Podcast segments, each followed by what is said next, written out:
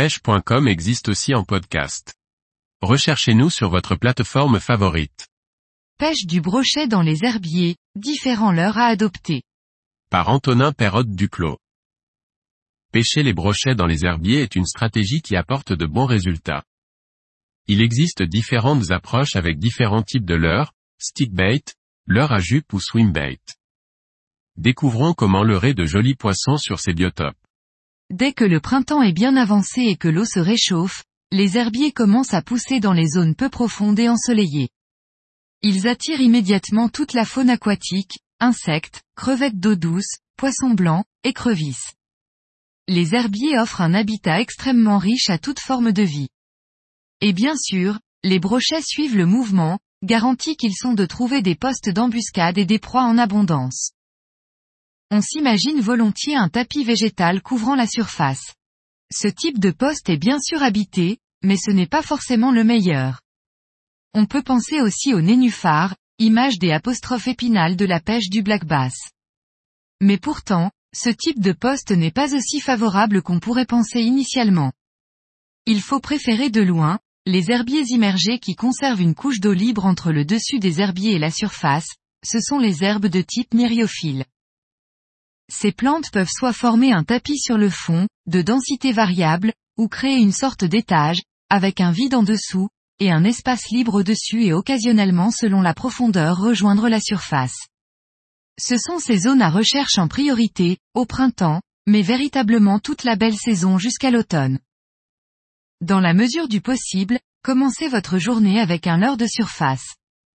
Un stickbait est une possibilité à condition que l'eau soit libre de débris d'herbes flottants. Si ce n'est pas le cas, préférez un wakebait comme le gros tyran de Digital Squad Fishing. Il va pêcher juste sous la pellicule, mais en faisant tout de même un gros sillage en surface. Ainsi, il peut s'affranchir des brins d'herbe flottants sans, trop, les collecter tout en restant un vrai leurre de surface. Attention, il ne faut pas croire que le leurre de surface est réservé à la pêche au cœur de l'été, ce n'est pas le cas. En fait, c'est même le contraire. Les meilleurs mois pour pêcher avec un leurre de surface sont mai, juin, octobre et novembre. En été, il faudra prospecter ainsi que très tôt le matin ou vraiment tard le soir voire par jour de pluie. L'option suivante est le leurre à jupe, que ce soit spinnerbait ou chatterbait. Ce dernier est intéressant lorsque les herbiers sont comme des montagnes et qu'il faut coller au terrain avec des hauts et des bas très marqués. On rajoute généralement un gros shad sur l'hameçon pour offrir une plus belle bouchée. Les spinnerbait sont à choisir les jours de vent en particulier. On peut faire le choix d'un spinnerbait avec une grosse palette feuille de saule pour envoyer des puissants flashs lumineux. Une récupération lente juste au-dessus de la végétation donne les meilleurs résultats.